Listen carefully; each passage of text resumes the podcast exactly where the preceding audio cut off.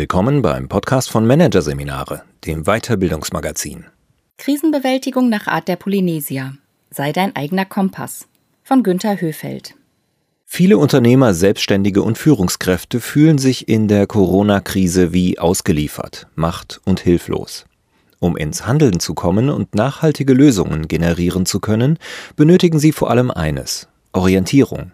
Doch wie findet man die in einer Zeit, in der nichts sicher scheint?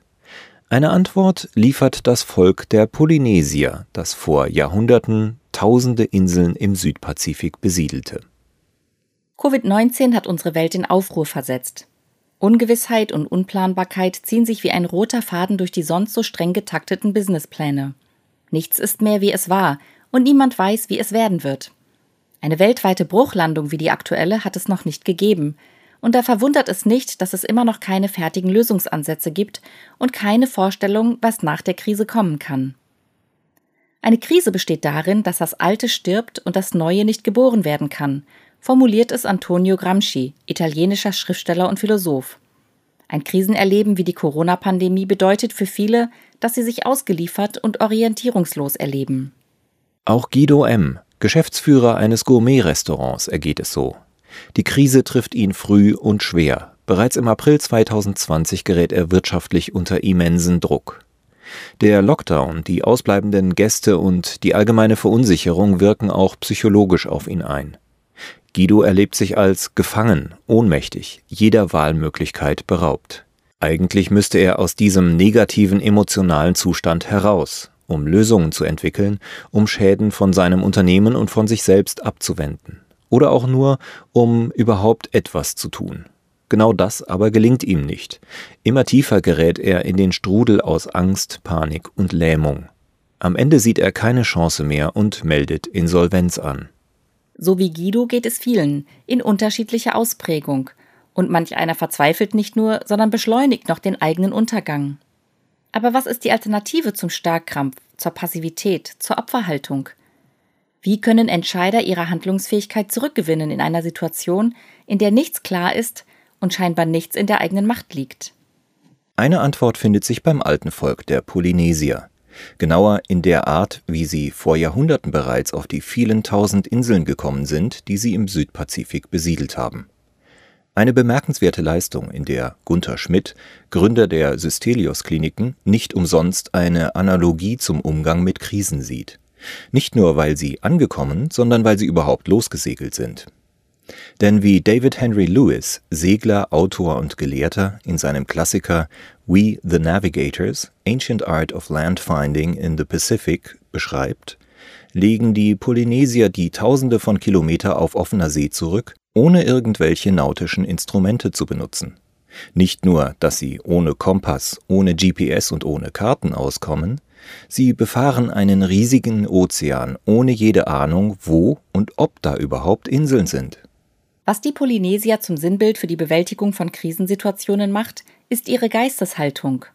Trotz immenser Einschränkungen stechen sie in See, in der Gewissheit, ein Ziel zu erreichen, das sie nicht einmal kennen.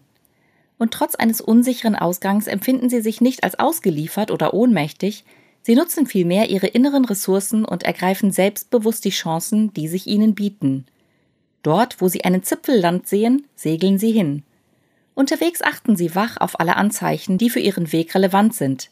Den Stand der Gestirne, die Winde, Strömungen, Untiefen, Meerestiere. Sie nutzen ihre Erfahrung, ihre Intuition und ihr Vertrauen. Ein definiertes Ziel brauchen die Polynesier nicht. Sie müssen nicht an einen bestimmten Ort irgendwo ankommen. Denn die Funktion des Ziels ist für sie nicht, es zu erreichen. Die Funktion des Ziels ist, in Bewegung zu kommen.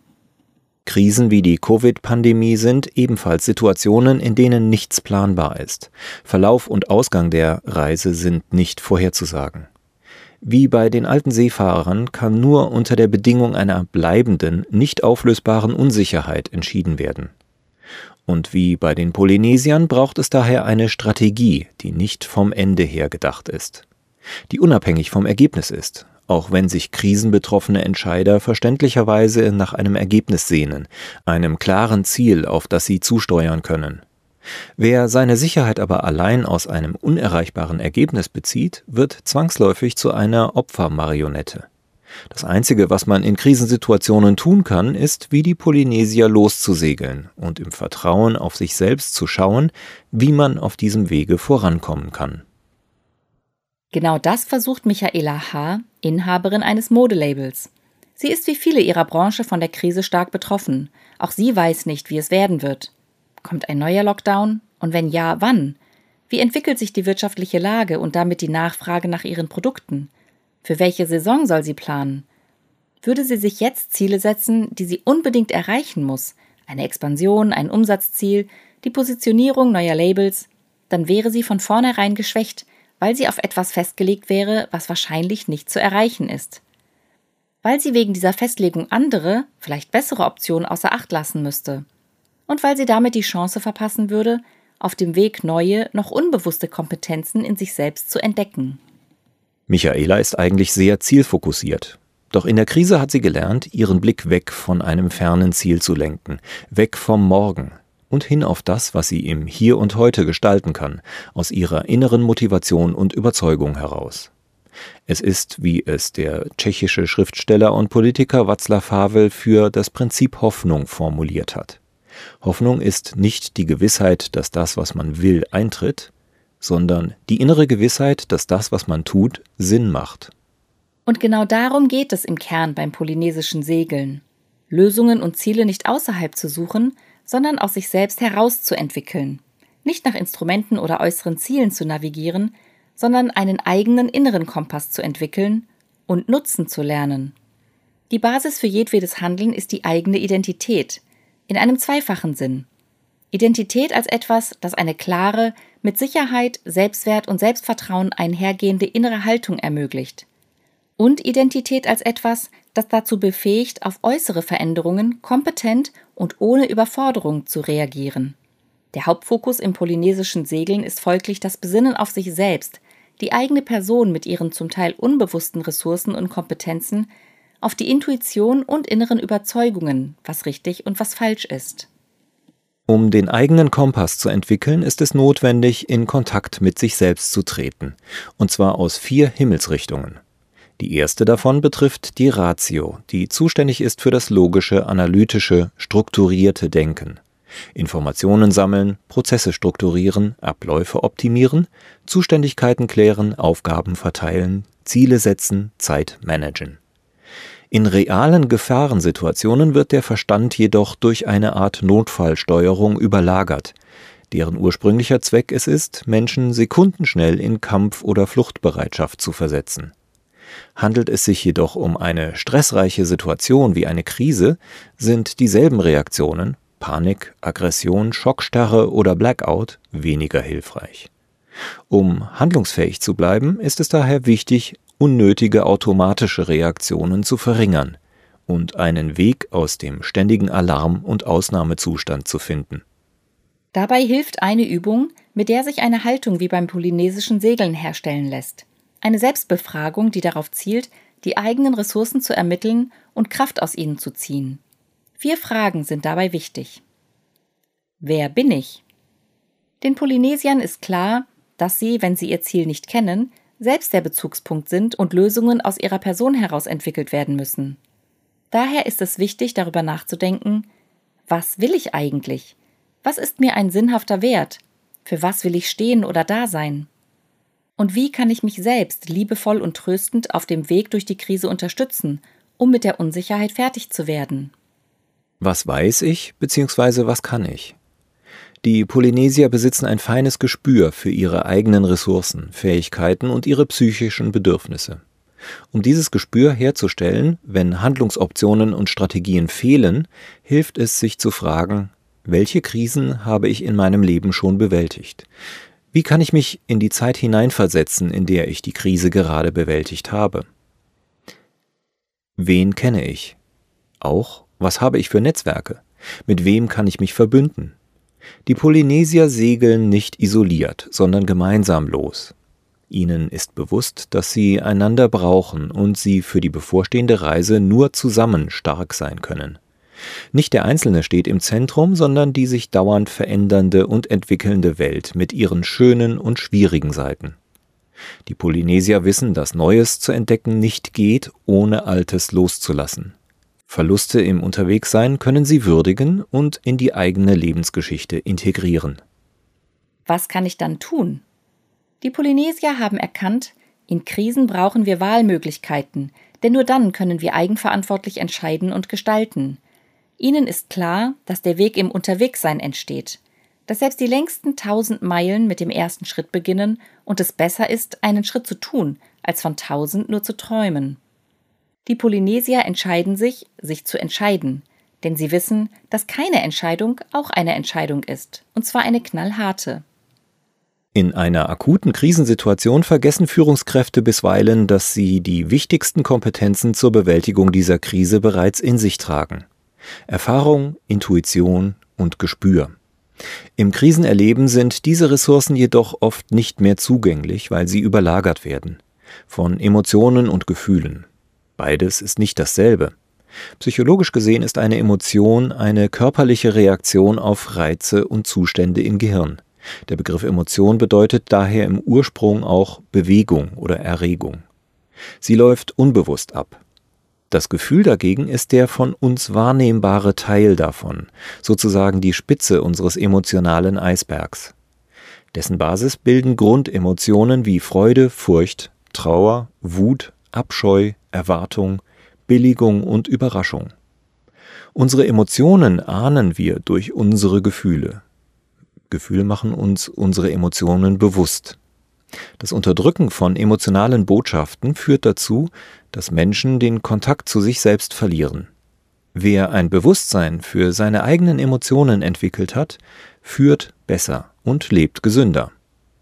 Für den inneren Kompass ist es daher wichtig, eine Position einzunehmen, aus der heraus man sich selbst mit Abstand, mit Über- und Weitblick beobachten kann. Eine Möglichkeit bietet die sogenannte Selbstdistanzierung. Dabei fragt man sich, wie geht es mir? Wie finde ich mich jetzt denn selbst in der Krise? Das sind keine banalen Fragen, denn Aussagen wie so etwas darf mir als Führungskraft nicht passieren oder ich arme Sau oder du dumme Nuss, die den direkten Zugang zu unseren Emotionen verstellen, sind gängige Praxis. Diese Selbstabwertungen haben alle eins gemeinsam. Sie intensivieren unser Krisenerleben und engen unsere Möglichkeiten ein. Eine steuernde Beobachterposition hingegen weitet den Blick für Wahl- und Handlungsoptionen.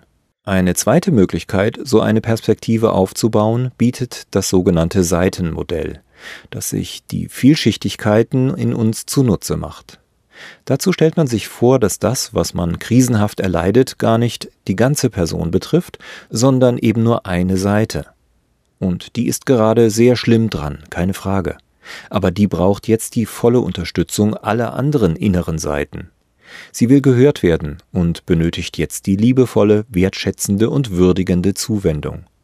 Damit lässt sich das Krisenerleben auf Abstand bringen, was befreit und erleichtert. Der dritte Weg, über den man Kontakt mit sich selbst herstellen kann, führt über den Körper. Der ist nicht nur Bühne unserer Gefühle, er trägt ein untrügliches Erfahrungswissen in sich, das sich nutzen lässt. Zum Beispiel hilft es, Problem- und Lösungserleben körperlich auszudrücken, also durch Bewegung, Gestik, Körperhaltung und auf diese Weise Unterschiede ins eigene neuronale Netzwerk einzufügen. Was das bedeutet, zeigt das Beispiel von Peter M. Er ist Abteilungsleiter einer Reederei und erlebt sich in der Corona-Krise massiv unter Druck und eingeengt. Arbeiten im Ausnahmealltag. Homeoffice, ständige Unterbrechungen durch Ehefrau und Kinder, Konzentration ist Mangelware. Das alles hat sich auch auf seinen Körper ausgewirkt. Peter atmet flacher als früher, ist hibbelig, ungeduldig und unruhig geworden. Keine gute Lage, um seine Krise anzugehen. Es fühlt sich an, als wären alle Anstrengungen vergebens. Einen ersten Ausweg findet Peter über eine veränderte Körperkoordination. Er lernt, sich bewusst aufrecht hinzustellen, eine Haltung, in der er sich geschützt, sicher und kraftvoll fühlt, mit gestärktem Rücken und einem Überblick. Dazu stellt er sich Situationen aus dem Urlaub vor, in denen er so eine Haltung eingenommen hat, in denen er Weite oder Raum verspürt. Am Strand, im Meer, auf einem Gipfel. Wenn er jetzt eine Handbewegung nach vorne macht, die alles so ein bisschen auf Abstand schiebt, gewinnt er tatsächlich Abstand. Dabei atmet er tief ein, was diesen Eindruck verstärkt.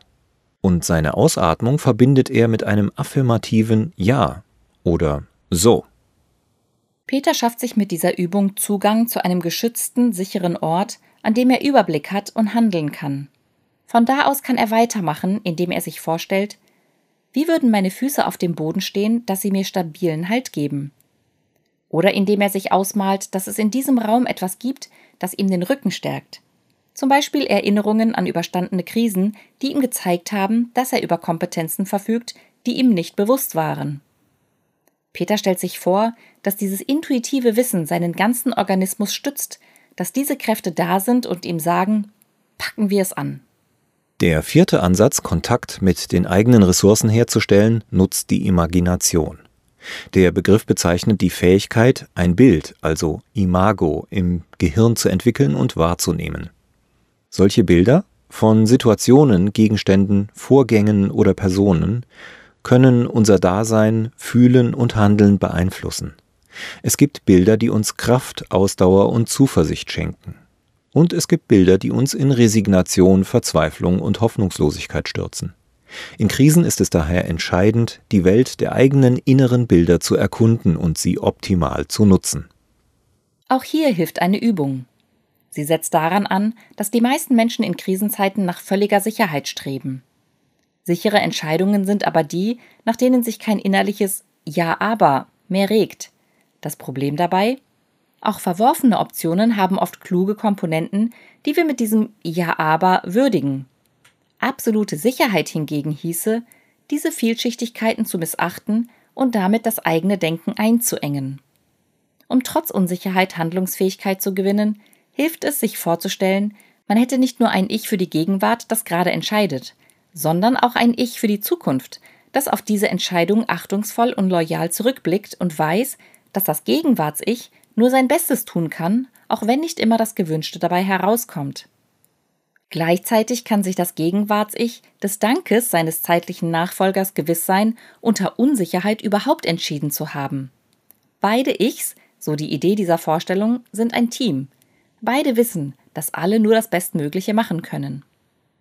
Darum geht es letztlich beim polynesischen Segeln, sich mit sich selbst zu versöhnen und in Kontakt mit den eigenen Ressourcen zu bringen, um in Krisensituationen neue Handlungsfähigkeit zu gewinnen. Über die Wege des Verstandes, des Gefühls, des Körpers und der Vorstellungskraft gilt es, die eigene Kraft zu finden, die es braucht, um aufzubrechen, ohne das Ziel zu kennen. Die Polynesier haben damit im Pazifik eine ganze Inselregion entdeckt. Sie ist die größte in Ozeanien.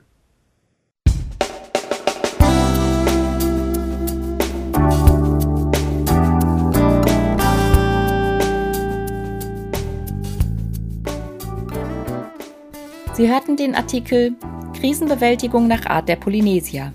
Sei dein eigener Kompass von Günter Höfeld. Aus der Ausgabe September 2020 von Managerseminare, produziert von Voiceletter. Weitere Podcasts aus der aktuellen Ausgabe behandeln die Themen Führen in der Krise, Crashkurs in Empathie und Arbeitsrituale, sinnvolle Symbolik. Weitere interessante Inhalte finden Sie auf der Homepage unter managerseminare.de und im Newsblog unter managerseminare.de/blog.